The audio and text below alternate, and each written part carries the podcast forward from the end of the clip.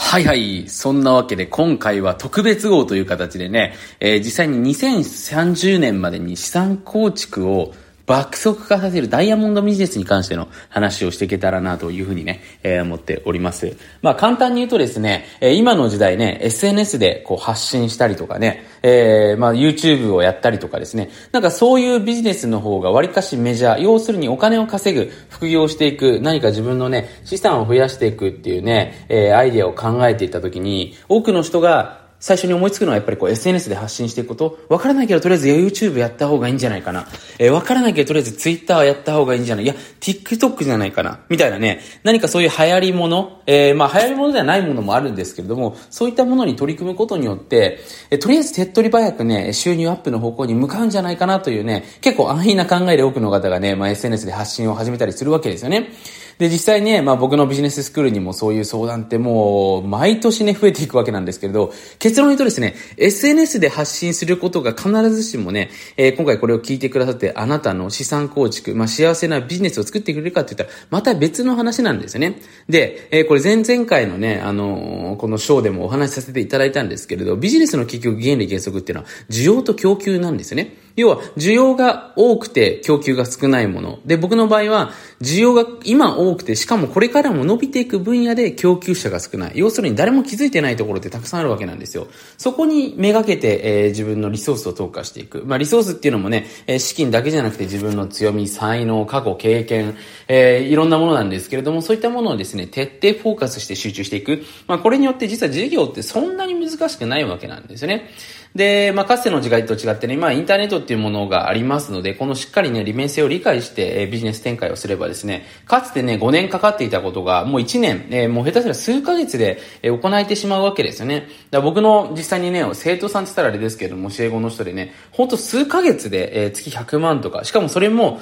なんかこうね、えー、人様を欺くような、なんか詐欺みたいなことじゃなくて、本当に真っ当な、すごく綺麗な形のビジネスで、えー、要するに永続性があるってことですね。えー、100万円とか稼いでる方って全然こう難しくないわけなんですね。で、ここもやっぱり非常に重要になってくるのは、その、やっぱ需要と供給をしっかり見極めていく。で、今ね、要はなんとなく SNS やりますって言っても、そこに戦略と設計図、これが結構ないんですけれども、要はいわゆるブロブループリント、プリントとね、言われているものがなければ、闇雲にやってもですね、なかなかやっぱりうまくいかないわけなんですよ。だからね、もしかしたらこれ聞いてくださってる方が、もともとね、イントロバートのタイプ、要するに内向的なね、タイプの方が発信をしようとしても、要するにもともとね、その、人と話したりとかコミュニケーション取ったりとか、目立つのが好きな方に、やっぱり遅れを取ってしまうわけですよね。まあ、要するにそれがハンデになってしまうわけなんですよ。だからその人の特性に合ったビジネスなのかっていうところもね、やっぱり考慮していかないといけないわけなので、そんなわけでね、必ずしも SNS 発信っていうのが実はビジネスの原理原則ではないですよっていうことで、ちょっとぜひ覚えておいていただければなというふうに思いますね。だからまずね、何でもそうなんですけど、やっぱりこの原理原則、投資を始める前もね、金融リテラシー、最低限のものを見つけてなぜお金が増えるのかっていうことですよね。まあ、あと最低限と世界金利、あ、世界の経済のね、流れぐらいはやっぱり、あの、しっかり地政学として理解しておかないと、なんていうかな、なんとなく投資してお金が増えてしまってる状態って一番怖い状態なんですよね。なんで自分で分かってないんでね。そういう状態を避けていかないといけませんので、えー、今回そういった意味でね、ビジネスの原理原則っていうのは基本的には需要と供給で、えー、需要がこれから伸びていくところ、かつ供給者が少ないところに参入していけば当然儲かりますよっていうところはね、なんとなくここまでの話でご理解いただけたんじゃないかなというふうに思います。でそれを踏まえた上でね、実際に僕自身がじゃあ今どういうビジネスをやるのかっていうところですね、えー、少しばかり先日ね、これ、あの、10万円でね、行った実際にセミナーがあるんですけれども、そこでね、話した内容の一部をね、今日特別に紹介していけたらなというふうに思っておりますね。はい。で、まあ、いくつかね、え、ビジネスあるんですけれども、例えばね、今二極化とね、言われています。二極化。でね、多くの人は二極化って話を聞いたときに、その自分がね、なんか、どっちに入るのかっていうのを考えますよね。いや、自分は下の方に入りたくないから今ビジネス勉強しなきゃとかね。逆にその、今稼いでる方は、いや、俺はアップ、アッパーサ、アッパーサイドって言うんですけども、アッパーサイドだから、ああ、なんか俺はいいぜっていう風になるんですけども、そうじゃなくてね、実際にビジネスオーナー、あの、少しね、幅広い視点で見てみると、僕はこうやって考えるんですよね。要は、資産を増やしている人たちが今、めちゃめちゃ増えてるわけなんですよ。じゃあ、この資産を増やしている人たちが悩むところは何なのかなってことを見てくると、おのずとその人たちに提供できるビジネスっていうのは見えてくるわけですよ。で、ここに気づいてる人がそもそもいないなかったのでね、もしね、これを聞いてくださってるあなたが今ビジネス書とかね、何か勉強してる方でね、この話を初めて聞いて、ああ、そういう考え方もあるんだって思ったのであれば、おそらくそれに対して気づいてる人ってほとんどいないわけなんですよ。まあ実際に僕はね、そういったビジネスも始めてるんですけれども、要はお金持ちの初心者、結構ね、初心者っていう考え方僕好きなんですけれども、お金持ちの初心者の人たちっていっぱいいるんですよね。いや、ポットでのお金持ち。まあ一般的にね、資産構築してる人ってやっぱり最低でも5年、10年単位でやっぱりそれなりに自分の資産維持してる人じゃないとお金持ちとはやっぱり言えないと思うんですけれども、その要はね、なんとなくちょっとお金稼いじゃった人たちっているわけですよね。じゃあその人たちが次に欲しいものっていうのは何なのかなってことを考えてみると、これ実際ほとんど今世の中にないことに気づくわけなんですよ。でね、川本さん僕お金持ちになってないんでわかんないんですよって言うんですけども、いや違うんですよね。自分がお金持ちになってなくてもお金持ちの人たちが何に悩んでるのかなってことを真剣に考えればそれに対してのビジネスができるんですよ。で結構今のね、なんかビジネス論唱えてる人たちっていうのは自分分の経験したこととか自分の好きなこととかね、その中でしかビジネスをね、あの展開するような方法しか教えてくれないんですけども、実は自分のその生活とか過去とか関係なしにそれをむしろビヨンとした場所にビジネスを行っていくことによって、ものすごくですね、えー、そういったところにリーチしてる人たちっていうのは少ないので、要はビジネスで成功する可能性っていうのは大いに高くなるわけなんですね。だからまずそのお金持ちの人たちが生まれた。じゃあその人たちにが、あの、気になること。例えば一つ税金関係ありますよね。だ、税金関係ね。えー、税金関係、ちょっとね、どうしようかな。あと一つ出てくるのはアカウントの問題ね。SNS のアカウントの問題。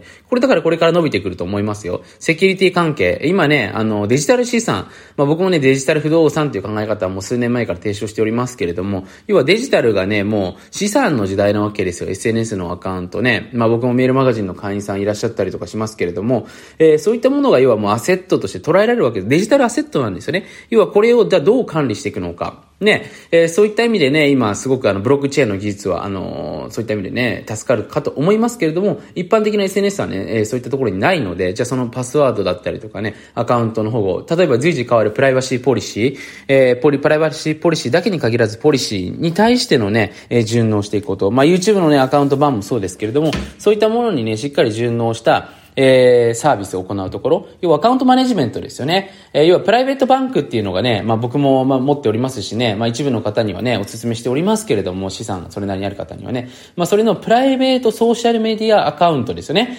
えー、要はそういうバンク、えー、そういったものがね、これからの時代は、えー、求められていくんじゃないかなというふうに思います。要はパーソナル、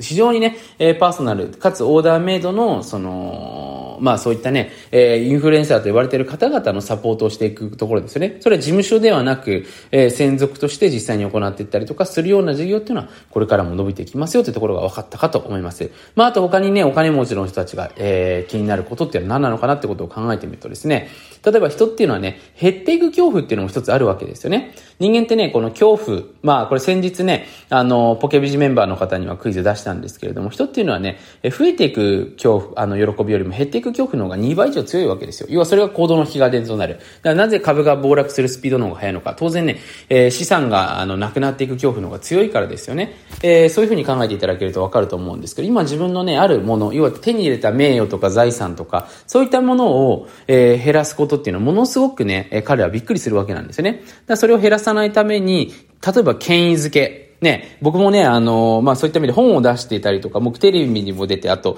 その、テド X っていうね、まあ、イベントにも出させていただいたんですけれども、あの別にお金払ってるわけじゃないですからね。あの、そういったものってやっぱりその社会的な信用になったりするわけですね。だからそういうね、権威性づけをね、どうやってつけることができるのかっていうところによって、まあその方の活動寿命っていうのも、まあ正直な話変わってくるわけなんですよね。でそういった部分の提案などなどもね、えー、実はものすごい今求められていますけれども、実際にそれに対してサービスローンチできる人がいないとね。で、ここで大事なのは、じゃあ、それをね、思いついた後に自分で持ってないからどうするんだってことですよね。ここで出てくるのが、借りるか、えー、買うかなんですね。要は自分の周りにそれができる人いるんだったら OK ですし、いなければ新しく繋がればいいわけですよ。国際税理士さんとかね。例えば相続系も今すごく伸びてるんですけれども、そういうね、えー、専門の方と実際にじゃあ連絡取って、繋がって一緒にやりましょうよって形で別に進めていけばいいわけじゃないですか。だ何もね、SNS を行うことが必ずしもね、えあなたの収入アップにつながることではないですよっていうことをね、ちょっとね、発想を広げていくために非常に重要視しておいていただけるといいんじゃないかなと思います。今本当にね、何でもとりあえず SNS やればいいんじゃないかなって方いるんですけども、全然そんなことありませんのでね、